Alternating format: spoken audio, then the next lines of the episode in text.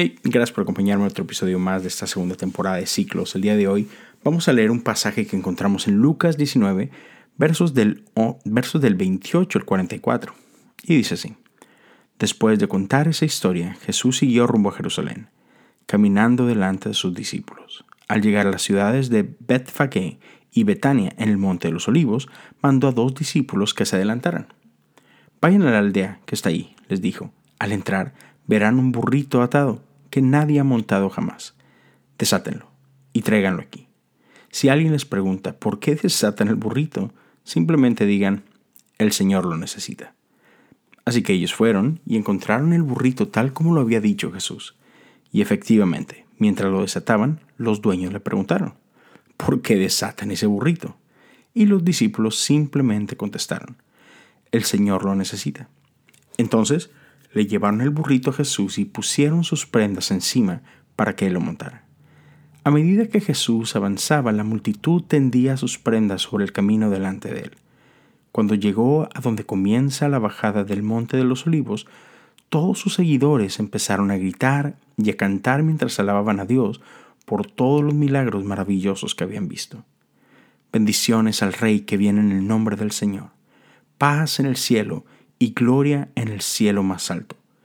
Algunos de los fariseos que estaban entre la multitud decían, Maestro, reprende a tus seguidores por decir cosas como esas. Jesús le respondió, Si ellos se callaran, las piedras a lo largo del camino se pondrían a clamar. Yeah.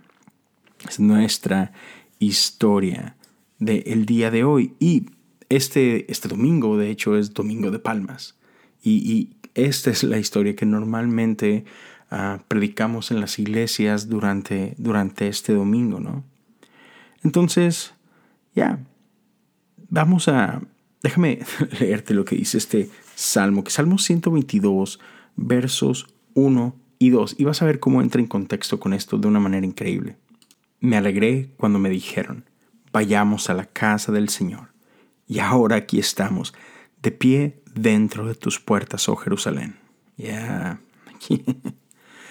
Así que hay muchas coincidencias y, vamos a, ver cómo, cómo Dios usa todas estas cosas, cómo hay unos paralelos buenísimos.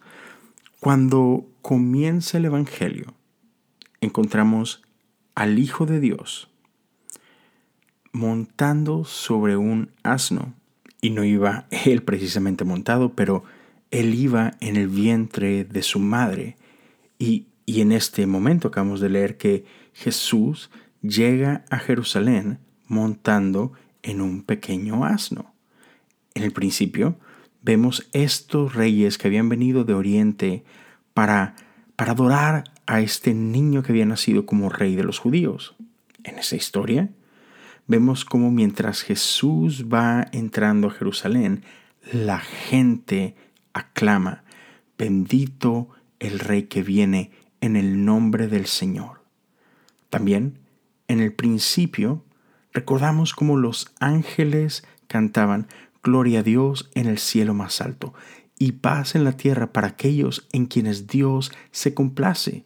Y aquí tenemos esta multitud de gente y aún a sus discípulos que declaran a una voz paz en el cielo y gloria en lo más alto.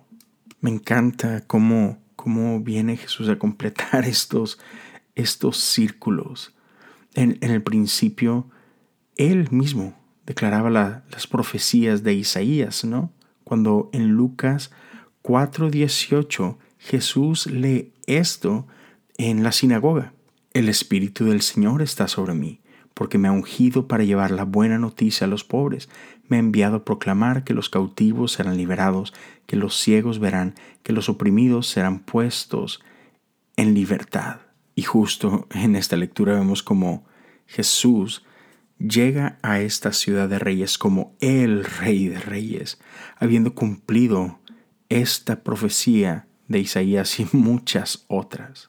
Cuando Jesús era un bebé y fue fue a ser presentado al templo, Simeón le dio la siguiente bendición. Este niño está destinado a provocar la caída de muchos en Israel y también el ascenso de muchos otros fue enviado como una señal de Dios, pero muchos se le opondrán. Como resultado, saldrán a la luz los pensamientos más profundos de muchos corazones y una espada atravesará tu propia alma.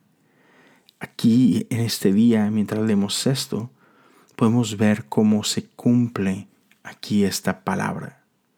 Hemos llegado finalmente a nuestro destino. Hemos llegado a Jerusalén. Y ahora nosotros podemos contemplar para qué Jesús ha venido. Esa es esta última semana o estos últimos días son el cumplimiento de todas las cosas que hemos esperado. Aquí podemos ver cómo se hace eco a las palabras de Juan el Bautista. Es una voz que clama en el desierto, preparen el camino para la venida del Señor, abranle camino, los valles serán rellenados y las montañas y las colinas allanadas, las curvas serán enderezadas y los lugares ásperos suavizados. Y entonces todas las personas verán la salvación enviadas por Dios. Ya. Jesús viene a cumplir todas las cosas. Jesús viene a desafiar todo lo que pensamos. Estoy emocionado por esta última semana que se avecina. ¿Por qué no oramos juntos? Señor Jesús, ten misericordia de mí, un pecador. Señor Jesús, ten misericordia de mí, tu Hijo. Señor Jesús, ten misericordia de mí, un santo. Dios te bendiga. Nos escuchamos el día de mañana.